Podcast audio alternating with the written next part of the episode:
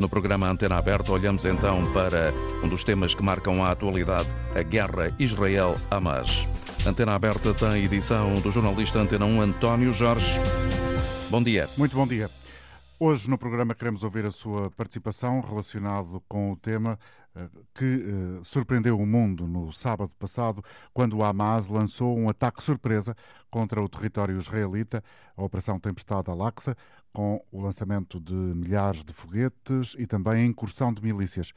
O movimento islâmico Hamas controla a faixa de Gaza, deu origem a esse conflito que eh, pode terminar em banho de sangue, o que de resto já está a acontecer. O Hamas fez cerca de uma centena de reféns, há milhares de deslocados na faixa de Gaza, as vítimas mortais continuam a aumentar e hoje, na Antena Aberta, vamos olhar para este cenário e tentar perceber quais são eventuais repercussões à escala global de mais uma guerra ou deste eh, momento particular naquela zona turbulenta do mundo, no Médio Oriente. No início deste programa, contamos com a participação do enviado especial da Antena 1 e da RTP a Jerusalém. José Manuel Rosento está connosco em direto. Bom dia. Há informação de que há muita gente na faixa de Gaza, um território uh, escasso, uh, com qualquer coisa como 30 quilómetros, na zona do Mediterrâneo, que terá cerca de 2, mil, 2 milhões de habitantes. Há informações que há muitas pessoas a fugir. Há, portanto, já um, uma face visível de uma espécie de cerco que o poderio israelita está a lançar nesse território. Bom dia, António. Bom dia, ouvintes da Antena 1. Olha, para já deixa-me dar-te uma última informação. O Ministro da Defesa, Yoav Galante, acaba de anunciar o cerco completo à faixa de Gaza.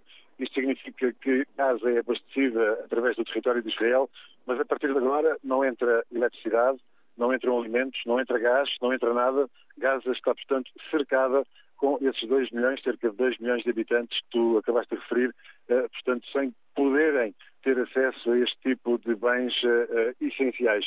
Por outro lado, também uh, há cerca de uma hora e um quarto, uma hora e dez minutos, partiu de Gaza um enorme número de rockets as sirenes tocaram em dezenas de locais do sul de Israel, incluindo Jerusalém, também na área de Tel Aviv. Portanto, é este, é este digamos assim, o retrato dos últimos minutos. Relativamente às pessoas em Gaza uh, e aos deslocados que as Nações Unidas referem, o problema é que este território tão pequeno, são 360 km quadrados para cerca de 2 milhões de pessoas, as pessoas tentam afastar-se uh, da zona de fronteira com Israel eh, mas de facto não conseguem encontrar abrigo. Não há grande possibilidade de encontrar abrigo num território tão pequeno e tão intensamente bombardeado. Eh, esta última noite Israel atingiu eh, centenas de alvos em Gaza, entre eles algumas bases, quer militares, quer logísticas do Hamas e também da Jihad Islâmica, pelo menos é isso que diz o exército israelita, e portanto as pessoas estão confrontadas com esta situação, que aliás não é a primeira vez que acontece, quando Israel bombardeia intensamente o território, aconteceu já noutras guerras, as pessoas não têm de facto para onde fugir. Alguns pontos minimamente seguros são ainda instalações das Nações Unidas, como por exemplo eh, hospitais e escolas, eh, mas de facto é impossível abrigar eh, uma enorme massa de pessoas que tenta fugir a esses ataques. Não há certezas dos alvos e dos locais que vão ser atacados. As pessoas não têm esses pontos de referência, nem têm abrigos para poderem tentar fugir aos ataques. E a sociedade eh, de Israel já uh, está a recuperar, ou nem por isso, não se pode recuperar certamente uh, com a violência do ataque de sábado passado e desde então, uh, mas já está a acordar para a realidade depois da imensa surpresa?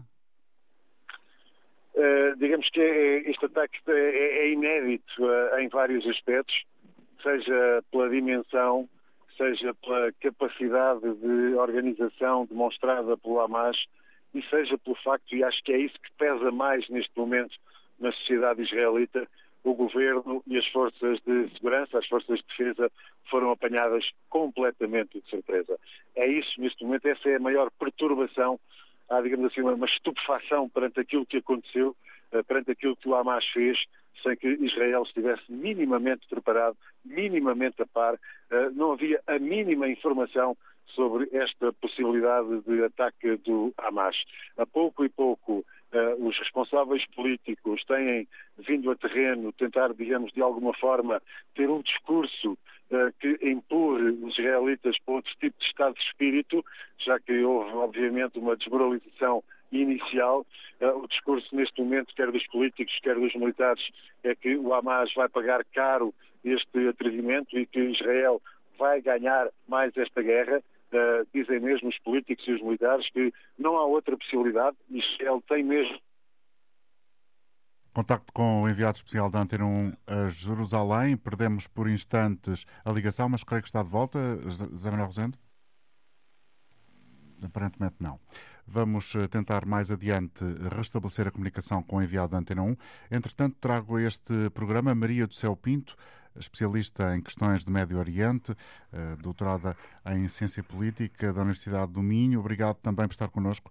Professora, eh, o Zé Manuel Rosento estava a sublinhar a estupefação por parte da sociedade israelita relativamente a este ataque de sábado, protagonizado pelo Hamas. Certamente que há neste ataque a senhora dirá, um apoio internacional, regional, significativo.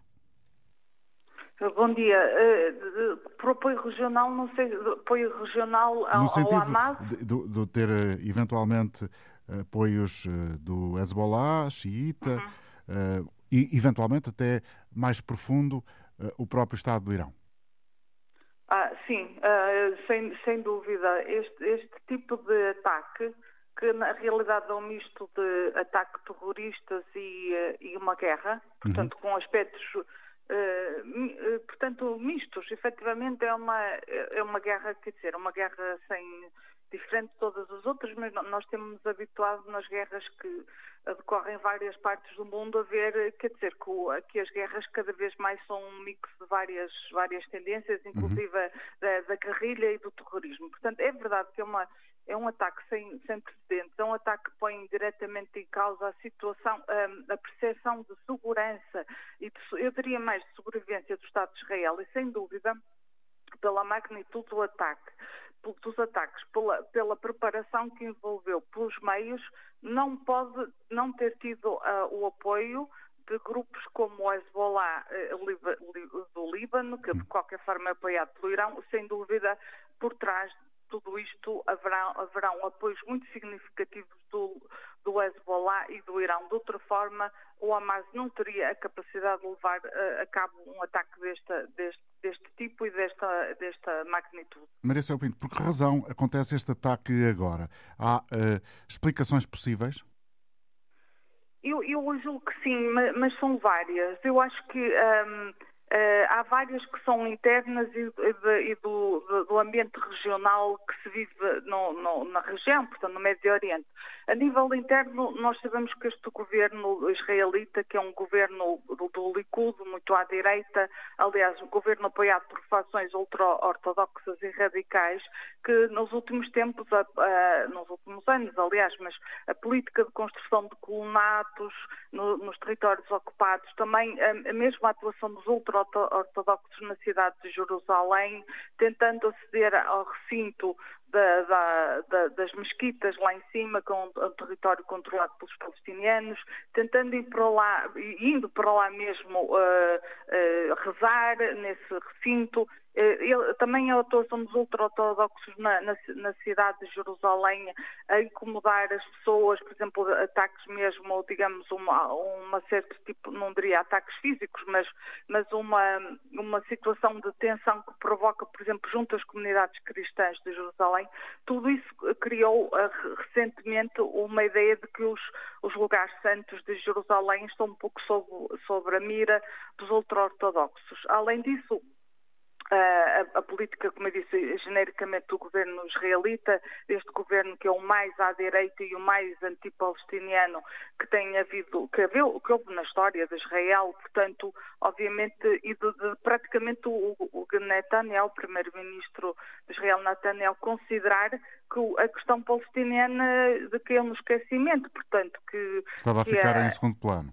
Sim, em segundo plano, que de, de, alguma forma está ultrapassada, porque a comunidade internacional deixou de mostrar interesse. Depois temos a questão do, da componente regional, que é uma, uma questão importante da, da, aproximação nos últimos anos de vários países árabes os, com os acordos de Abraão. Sim, os acordos de Abraão, no sentido de normalizar ou ter relações normais com o Estado de Israel, sendo que digamos, a, gota, a última gota no vaso foi a, a, aproximação que está em curso entre Israel e a Arábia Saudita, sendo a Arábia Saudita o, o, o país, principal país uh, do Islão sunita, uh, efetivamente isso conferia uma legitimação extra ao Estado israelita. Portanto, o Irão, obviamente, não quer que esta aproximação uh, aconteça, tal como aconteceram outras. Não quer que, uh, que Israel, uh, digamos, viva na, na, sua segurança, com este sentimento de segurança, enquanto, enquanto digamos, celebra estes acordos com os Estados Árabes e, e, e de alguma forma, com, no, no, geral, estes acordos criam uma espécie de contra, um bloco contrário ao Irão, portanto, que naturalmente com Israel não é só questão da normalização das relações, mas de um alinhamento de Estados árabes que não querem ver, por exemplo, o Irão a tornar-se uma potência nuclear. Portanto, há aqui, há aqui sim um mix de fatores que devem ter pesado com certeza no timing, na escolha deste momento para fazer. Do momento esta... da ação do Hamas. O Hamas que só controla Gaza. Cisjordânia está, eh, dirá a senhora, sob a autoridade palestiniana. Qual é a diferença essencial entre estes este, estas duas designações para nos referirmos a esta questão particular? Sim, eh, o, Hamas é um, é um movimento que, que representa, digamos, o, o, povo palestiniano, ou pelo menos fações do povo palestiniano, mas é um, é um movimento uh, islamista, portanto tem no seu ADN uma matriz islamista, portanto religiosa fundamentalista, e ao mesmo tempo é um movimento que uh, manteve, uh, digamos, e desenvolveu a sua componente não só política, porque, porque atua enquanto governo da, da faixa de Gaza, mas tem todo o seu potencial terrorista e subversivo, como nós vimos, para espanto de todos, é, é uma, é uma potência, revelou ser extremamente versátil e realmente ter um enorme poder. No, no, na Cisjordânia, na margem ocidental, temos o governo da autoridade palestiniana que é, o, digamos, o sucessor do, da, da, velha Organização de Libertação da Palestina, que não tem, ao longo do tempo, digamos, foi foi de alguma forma, uh, foi-se libertando, digamos, desta sua vertente paralela de ligação ao terrorismo e, e também procurando a legitimidade na, na, na, sociedade internacional e, portanto, libertando-se dessa, dessa, dessa, digamos, sua, da sua vertente mais revolucionária ou terrorista. E, e, portanto, a comunidade internacional vê até a certo ponto com melhores olhos a autoridade palestiniana, porque tem um comportamento, digamos, mais aceitável e mais pacífico, mas aos olhos do povo palestiniano, a autoridade palestiniana um governo que se acomodou que, ao, ao Ocidente, a um certo status quo com Israel e que efetivamente não representa, segundo muitos palestinianos, não representa devidamente a, a, causa palestiniana e, e não, não, consigo, não, consegue fazer frente a, Israel. Portanto, digamos que há esta diferença entre, entre os dois governos que, portanto, governam sobre estes dois diferentes territórios de, ocupados. Uma das questões eh, que tem sido mais referida, e a senhora também já o mencionou aqui, de resto, José Manuel Rosendo, a partir de Jerusalém, dava conta dessa estupefação da sociedade israelita, tem a ver exatamente com a capacidade do Hamas eh, ter surpreendido. Ou seja, não houve da parte de Israel, da inteligência israelita, capacidade eh, de antever esse, a possibilidade desse ataque. O que é que isso uh, uh, significa na prática? Há uh, uma espécie de esboroar da imagem internacional de alta eficácia e eficiência das forças de inteligência israelita? Ah, sim, Israel efetivamente tem um sistema de inteligência e, e, uma capacidade, digamos, de eliminar, digamos, entre aspas, os elementos terroristas do Hamas e outras fações radicais que é uma capacidade sem precedentes, não há dúvida. Portanto, é um, nesse aspecto é, é realmente notável. E, e, mas eh, realmente há um, há um, elemento aqui mais surpreendente, é o facto de Israel não ter conseguido um, a ter, ter notícias, colher no terreno informações que apontavam que apontassem para a preparação destes ataques. O que nós, obviamente, ainda podemos só especular, mas com certeza indicará a maior dificuldade do Human Intelligence, portanto, de Israel ter na faixa de Gaza elementos, seja israelitas, seja palestinianos, a fazer a, a recolha da, das informações. Em parte, isso pode ser explicado pelo facto, atualmente, na direção do Hamas, estarem elementos, nomeadamente um deles, ligado à, à preparação dos ataques, que é conhecido pela sua brutalidade na eliminação de suspeitos, eventualmente eh, eh, palestinianos, suspeitos de colaborarem, colaborarem com, com Israel. E, e, a violência que ele tem empregado parece que é fora, de, digamos que é de uma violência uh, sem, realmente sem, sem paralelo. Isso aí pode, terá servido com certeza de, de elemento dissuasor a muitos palestinianos para colaborarem com as, as, autoridades israelitas, muitas vezes em troca, obviamente, de, de benefícios, como, por exemplo, poderem sair do território, tem, tem familiares doentes e em troca das informações ou tem a proteção. E eu penso que isso poderá ter ajudado, mas obviamente isto será apenas uma parte da história, o resto saberemos nos próximos tempos.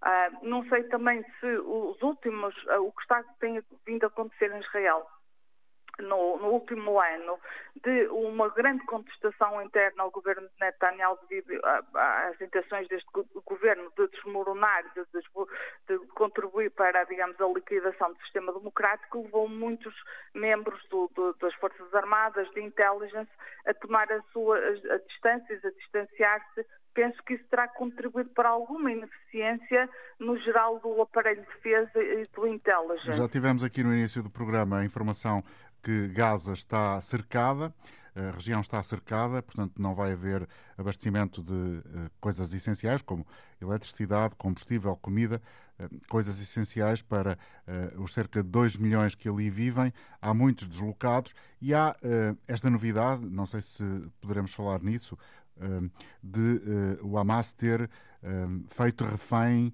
reféns cerca de 100 pessoas israelitas. Isto coloca dificuldades à forma de atuar daqui para a frente de Israel? Sim, isso vai ser, vai ser terrível. Eu, eu vejo um grande sofrimento para o povo palestiniano. Eu gostava de dizer que, na minha perspectiva, o povo palestiniano em Gaza é, é, é duplamente prisioneiro. É prisioneiro de certa forma, dos palestinianos que, que vão apertar o cerco uh, e, é, e é prisioneiro do Hamas.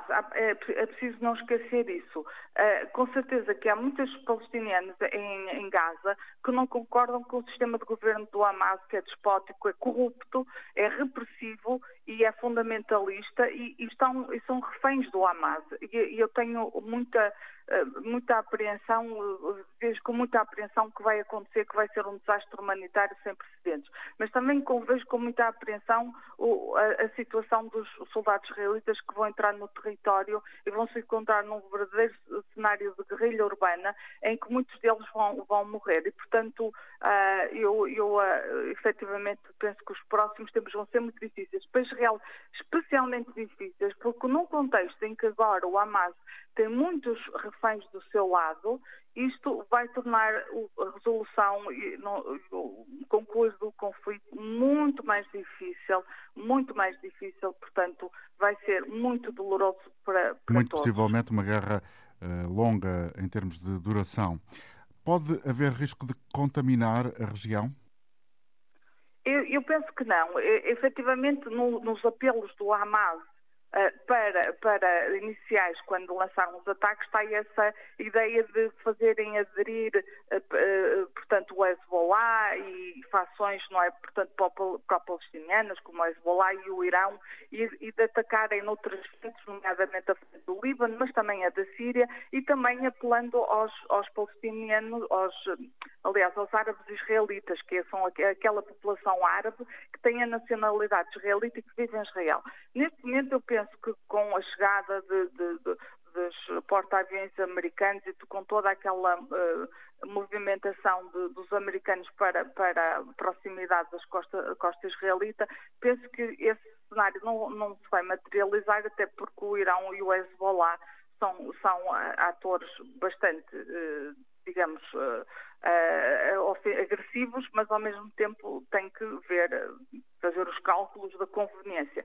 Neste momento, penso que, diria que esse cenário não, não penso que se materialize e sim seria para Israel um, um pesadelo. Mas penso que uh, o Presidente Biden também enviou uma mensagem muito clara, disse aos, aos atores ou Estados que se queiram aproveitar deste conflito que não o devem fazer e penso que sim, nesse, né, essa, essa escalada Uh, penso que não vai existir, mas em todo o caso, seja lá o que for que aconteça, nos próximos tempos vai ser muito duro, seja para Israel, seja para os palestinianos de Gaza. Muito obrigado, professora Maria do Céu Pinto, por ter estado connosco, especialista em questões relacionadas com o Médio Oriente.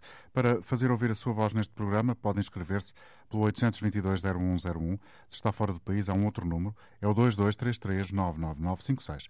Vítor Serrano, bom dia, Vítor, está connosco em Louros. Uh, o que tem a dizer-nos? Olá, muito bom dia. Uh, quero cumprimentar todos vocês. É a primeira vez que, que ligo para vocês uhum. e agradeço desde já a oportunidade que me foi dada. Um, portanto, eu sou, eu sou pró-israelita, uh, quero já, desde já uh, anunciar que sou cigano, portanto, compreendo perfeitamente uh, o sentimento que os israelitas, os judeus, podem se nutrir contra aquilo que lhe, já lhes foi causado, causado no passado. E eu queria, queria também referir em relação à conversa que acabei de escutar uh, da sua convidada, uh, o seguinte, portanto, foi aqui falado mesmo antes de, de, da sua convidada que acerca do tamanho da, da, da, da, faixa de Gaza que está a ser secada. E eu pergunto qual será o tamanho do país Israel, que também não é assim tão grande. Depois, em relação ao governo ser de direita, eu direi que é o único país em toda aquela região uh, do Médio Oriente que é uma democracia, tanto quanto eu saiba. Uh, por outro lado, a guerra foi declarada contra o Hamas, não é? E foi uma declaração, não foi nada de surpresa, ao contrário do que uh, quem os atacou, uh, e não é contra a população. por sua vez, o Hamas esse sim não é, não é, e muito bem falado pela sua convidada, não é, uh, não é propriamente um, uma, uma entidade elegida democraticamente uh, pela população, uh, portanto, da, da, Palestina, da faixa de Gaza. Queria também dizer que muitas vezes é utilizada esta terminologia que eu considero que é de esquerda e é inquinada, é inquinada, que é a, a terminologia da ocupação e também da ofensa aos direitos humanos. Eu, que isto é mais errado que possa, possa existir a nível factual histórico. Uh, e eu, depois disto, quero também referir que uh, a verdade é que a Rússia e o Irão e outros países também que podem estar de olho em Israel são a Turquia, a Coreia do Norte e a China, para além de mais alguns que eventualmente possam não me ocorrer. Porquê? Por causa do gás natural que Israel descobriu não há muito tempo. Uh, eu não sei se me é dada a oportunidade também de ler um texto que não é politicamente correto, mas que, onde eu falo com toda, com toda a minha paixão acerca de, desta questão uh, que envolve Israel uh, já há 70 anos, não é? Já ficou claro para o auditório que nos está a acompanhar que o Vítor tem pensamento sobre esta matéria. Agradeço ter vindo partilhar connosco aquelas que são, julgo eu, as, as linhas essenciais daquilo que sabe e considera sobre a questão israelo-palestiniana. Agradeço ter estado connosco. Cumprimento agora Paulo Dentino, jornalista Paulo Dentino, da RTP. Paulo, bom dia, muito obrigado pela colaboração. Este, este nosso ouvinte falava uh, da Rússia e eu uh, imediatamente uh, pensei no Conselho de Segurança das Nações Unidas, que tem uma espécie de NIM. qual é a tua opinião sobre aquilo que saiu ou não saiu da, reunião de ontem em Nova Iorque? Não, nós não sabemos ainda muitos detalhes sobre aquilo que aconteceu na reunião de ontem e, portanto, podemos apenas especular sobre, sobre isso. É, evidente que esta é uma situação que envolve territórios, uh, a Rússia está numa disputa por territórios e, portanto, é uma, é uma questão sensível para, para a Rússia, porque aquilo que aqui está em causa é a partilha de um território entre dois povos que até se podiam entender, mas que, em função de agendas diversas, têm alguma dificuldade em viver lado a lado de acordo com aquilo que ficou definido em 47, inicialmente e depois em, há 30 anos em Oslo, que era viver lado a lado uhum. e construir, digamos, depois de Oslo, medidas de confiança. Mas Oslo é hoje um mantra no qual, uh, da diplomacia internacional, no qual já ninguém acredita, até porque as sociedades uh, palestiniana e israelita estão muito polarizadas e, em certa medida, reféns desses movimentos mais extremistas num lado e no outro. a autoridade palestiniana está praticamente defunta e uh, o governo de Israel hoje tem uh, uma influência. No, no, governo de Israel há, de facto, uma, uma influência muito significativa de supremacistas uh, judaicos, de, de, de uma extrema-direita uh, que tem tido uma Aliás, expressão cada vez maior. Netanyahu queria um, um, governo de, de, uma espécie de unidade nacional. É, uma, é, é um desenho difícil. Ele propôs um governo de unidade nacional, mas, por exemplo, o centrista Yair Lapid já veio dizer que só aceitaria, uh, eles para já, uh, aquela polarização em torno da alteração de, do, do, do, sistema de justiça em Israel que, que, que dura há meses. Uh, isso para já vai ficar em banho-maria, penso, uh, porque há uh, uma situação muito mais urgente e que une toda a comunidade israelita, que é esta, este problema de segurança que o Hamas veio explotar e que, que, que lança. Parece-te acertado, Paulo, desculpa interromper, Paulo Dentinho, parece-te acertada a comparação que foi feita pelas autoridades israelitas àquilo que sucedeu, ou seja, que uh, aquilo que sucedeu no sábado passado e desde então é o 11 de setembro uh, para os israelitas? Em certa medida, sim, porque foi muito inesperado. É um sinal uh, que os serviços secretos israelitas, que são considerados bons serviços secretos, não estavam ao corrente daquilo que estava uh, uh, a acontecer, uh, e isso é um, um falhanço muito grande dessas, dessas formações, e também os militares eh, foram apanhados de surpresa. Isto foi uma, uma, uma, operação destas não se prepara de um dia para o outro, leva tempo eh, e eh, nestes primeiros dias o Hamas saiu vitorioso. Ele pode dizer que é vitorioso. Agora, aquilo que vem a seguir, eu imagino que vai ser muitíssimo pior porque Israel responde sempre de forma muito desigual nestas coisas e uh, eu antevejo de facto um conflito muito grande que vai ocorrer nas próximas semanas, meses uh, e depois,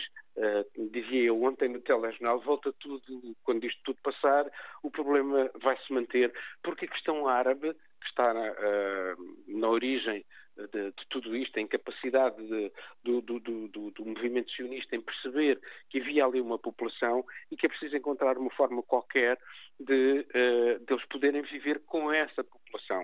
Uh, e, e, enquanto eles não conseguirem uh, isso, ou em dois Estados, ou dar cidadania aos cidadãos de Gaza e da Cisjordânia, eu não sei se o governo de Israel vai meter botas no terreno.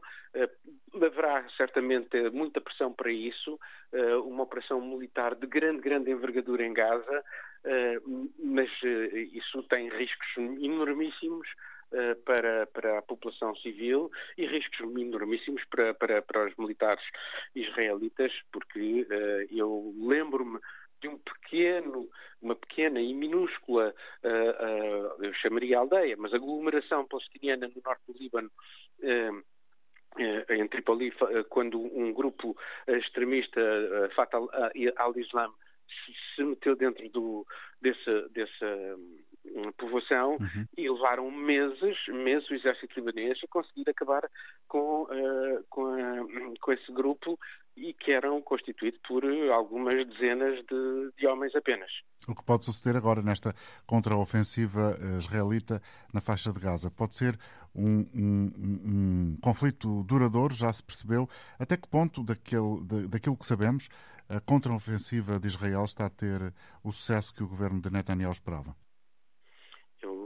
Vai levar tempo. Eh, eu, eu confesso. É muito cedo ainda.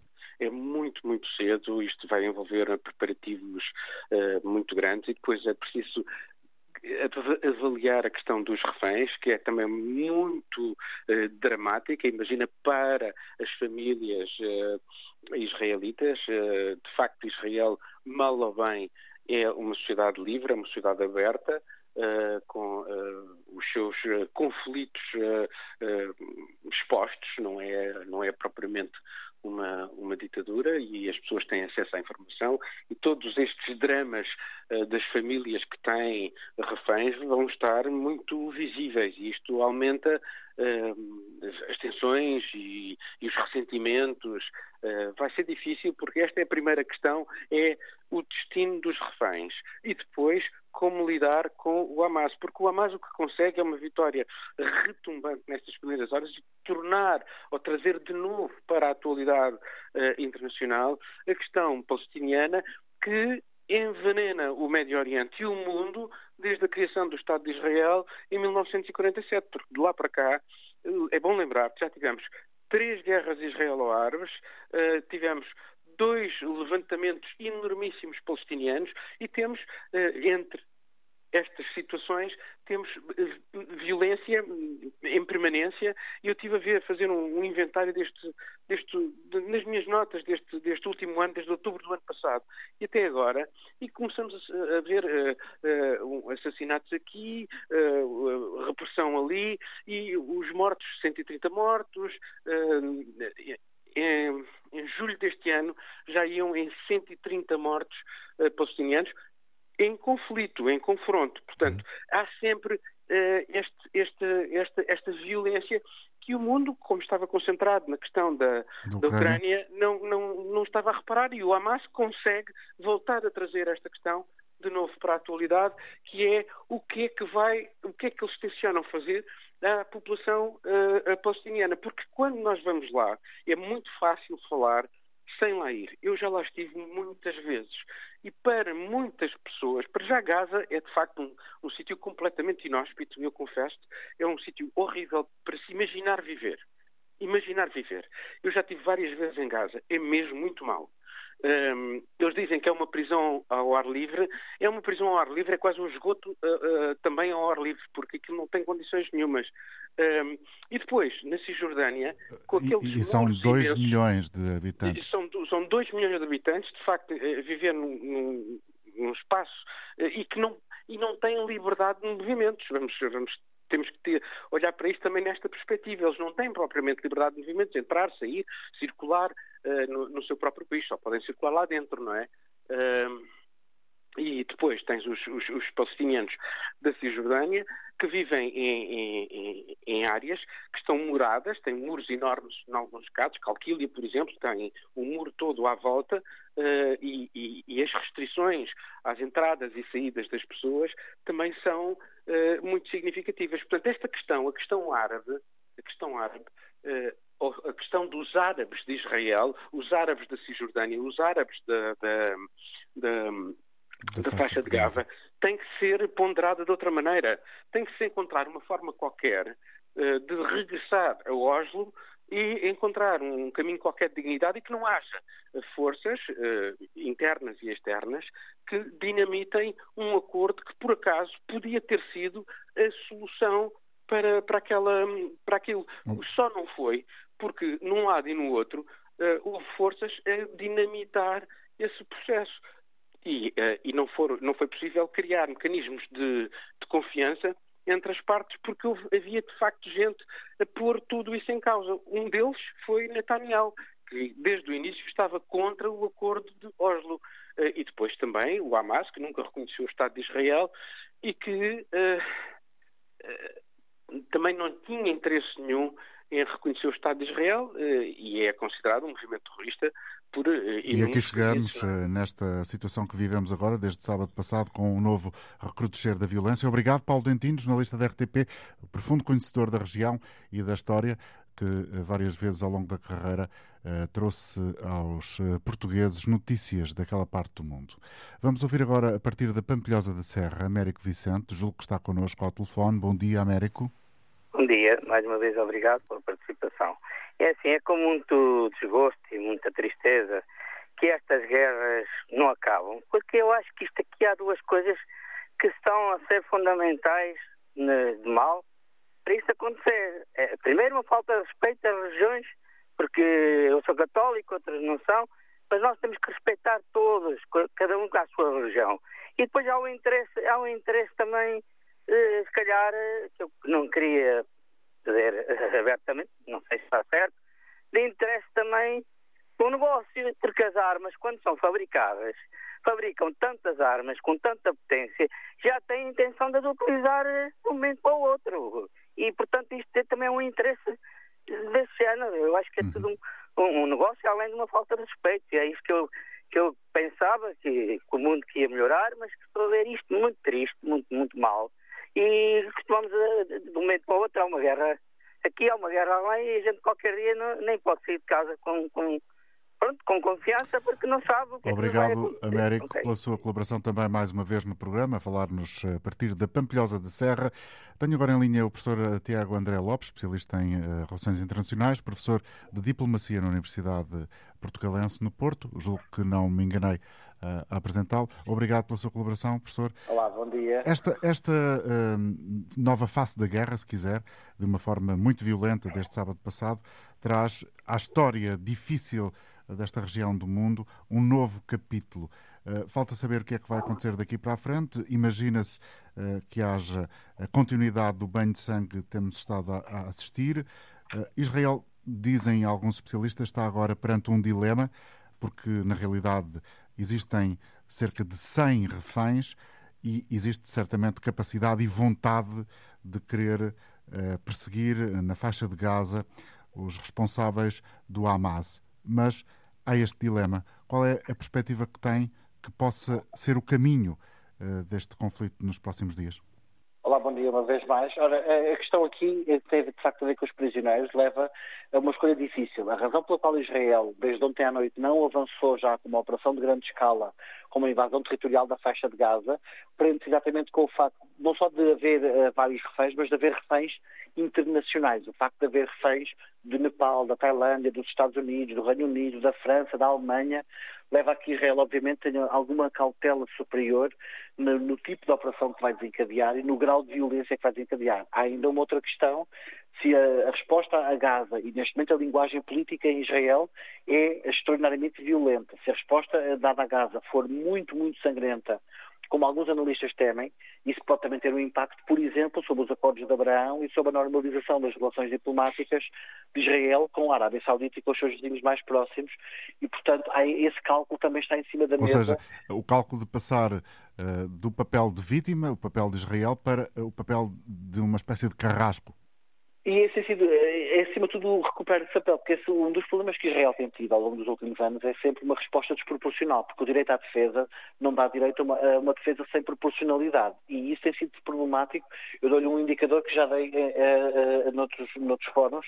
Entre 2008 e 2023, para 308 israelitas mortos, foram mortos 6.407 palestinianos o que demonstra uma total desproporcionalidade de meios e de violência de parte a parte. Por muito que as ações do Hamas sejam muito difíceis de perceber ou de justificar do ponto de vista do recurso à violência, uma resposta violenta agora, um banho de sangue eventualmente, com a destruição massiva de infraestruturas civis, também não se justifica, até porque algum do território que Israel vai bombardear é território que, segundo resoluções do Conselho de Segurança da ONU, está ilegalmente ocupado por colonatos israelitas.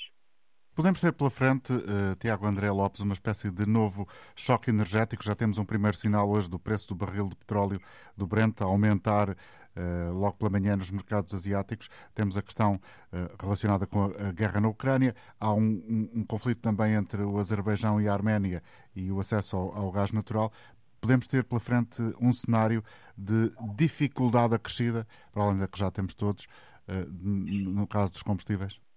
Podemos, eh, acima de tudo, porque se os países árabes de facto decidirem aceder ao, ao chamado uh, político para já do Irão, de uma união e uma solidariedade política pan, uh, pan-muçulmana, os países árabes controlam uma parte significativa dos recursos energéticos do país e, portanto, pode haver de facto aquilo que nós tivemos em, em momentos anteriores, com bloqueios energéticos ou pelo menos com a redução brutal dos níveis de produção que possa fazer os preços escalar muito rapidamente nos mercados internacionais. Há uh, também, do seu ponto de vista, um, um, uma possibilidade de haver uh, algum efeito na guerra da Ucrânia? O facto de agora, por exemplo, os holofotes mundiais estarem centrados nesta região do mundo, no Médio Oriente? Há, há, dois efeitos possíveis. Para já, este primeiro efeito mediático, de repente a Ucrânia desapareceu do espectro político-mediático e não é o caso português, é o caso internacional e particularmente nos Estados Unidos da América, onde neste momento só se fala de política interna ou da questão de Israel.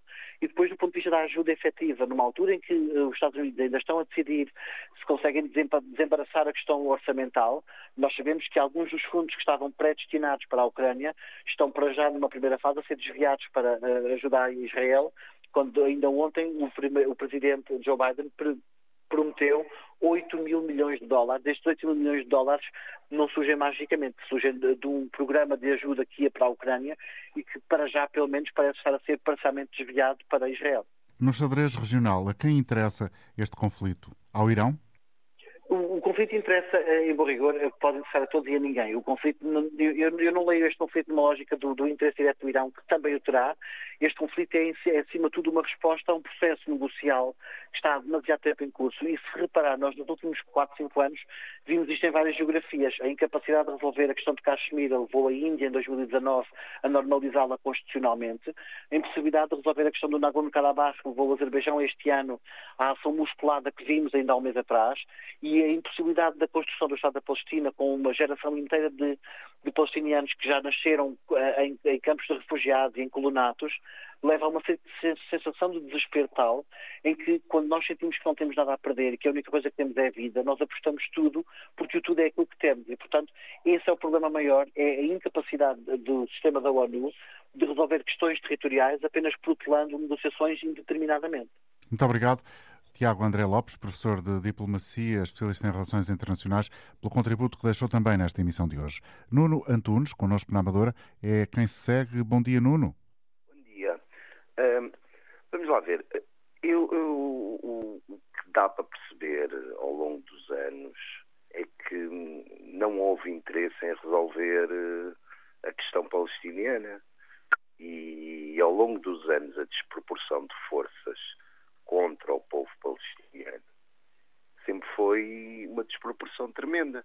Eh, e é como o fundo o último, um, ehm, o estava a dizer, que é quando, ehm, quando as pessoas não têm nada a perder, uh, arriscam tudo, arriscam a vida. Ehm, depois, mesmo uh, na, na, na forma gestão de, de tudo isto, eu, eu, eu, acredito que Israel não tem interesse nenhum em, em que a Palestina seja verdadeiramente um, um território nação. Uh, uh, Israel o que tem feito ao longo dos anos tem sido dividir os palestinianos, tem sido subjugá-los, humilhá-los, pô-los até a dar eh, informações aos soldados em troca de, de pequenas coisas, que são pequeníssimas coisas, ir ver um familiar doente, no fundo, eh, eh, provocando até sentimentos contraditórios dentro do, do, do próprio dos próprios palestinianos, tem havido todo um, um subjugar, toda uma prepotência. Um, que um, que é geradora de reações desesperadas.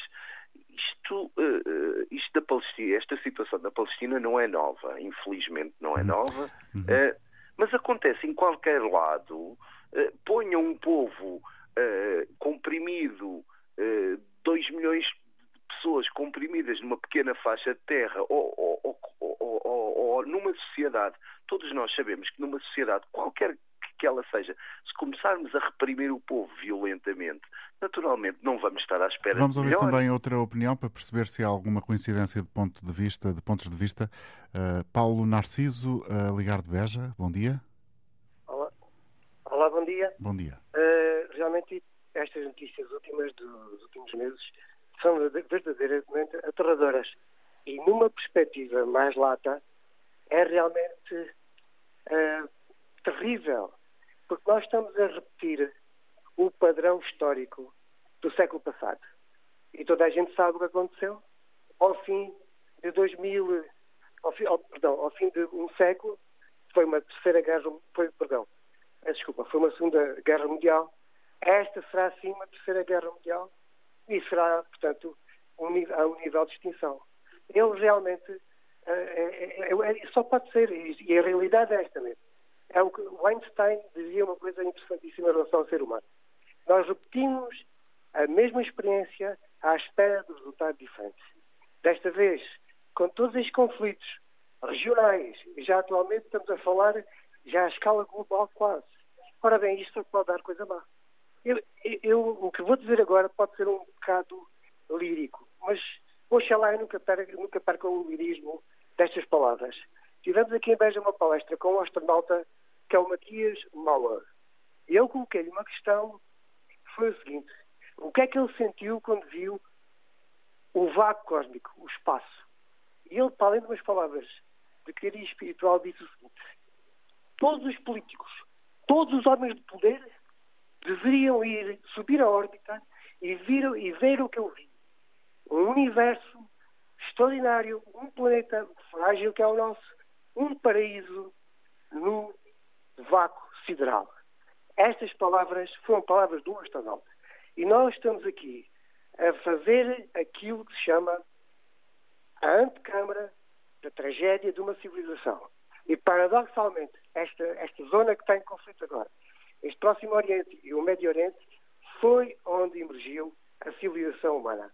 As matemáticas, a agricultura, a astronomia, tudo, no fundo, o que fez uma civilização especial que é a nossa.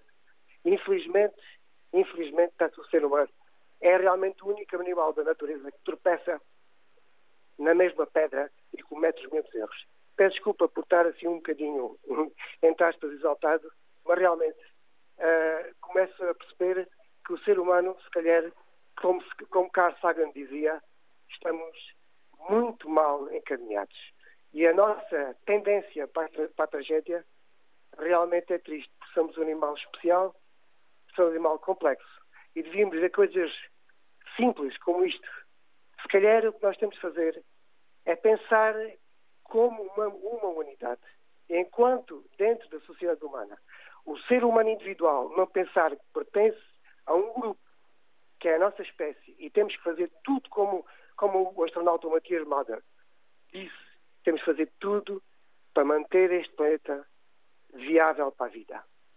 Porque o futuro, as crianças que ainda não nasceram, gritam-nos a nós isso. Muito obrigado e espero Obrigado, Paulo Narciso, a falar-nos de Beja com estas palavras e esta chamada de atenção eh, que este ouvinte aqui trouxe eh, nos últimos minutos, chegamos ao eh, ponto final da edição de segunda-feira da Antena Aberta. Voltaremos amanhã, depois das 11, como sempre. Tenham um bom dia.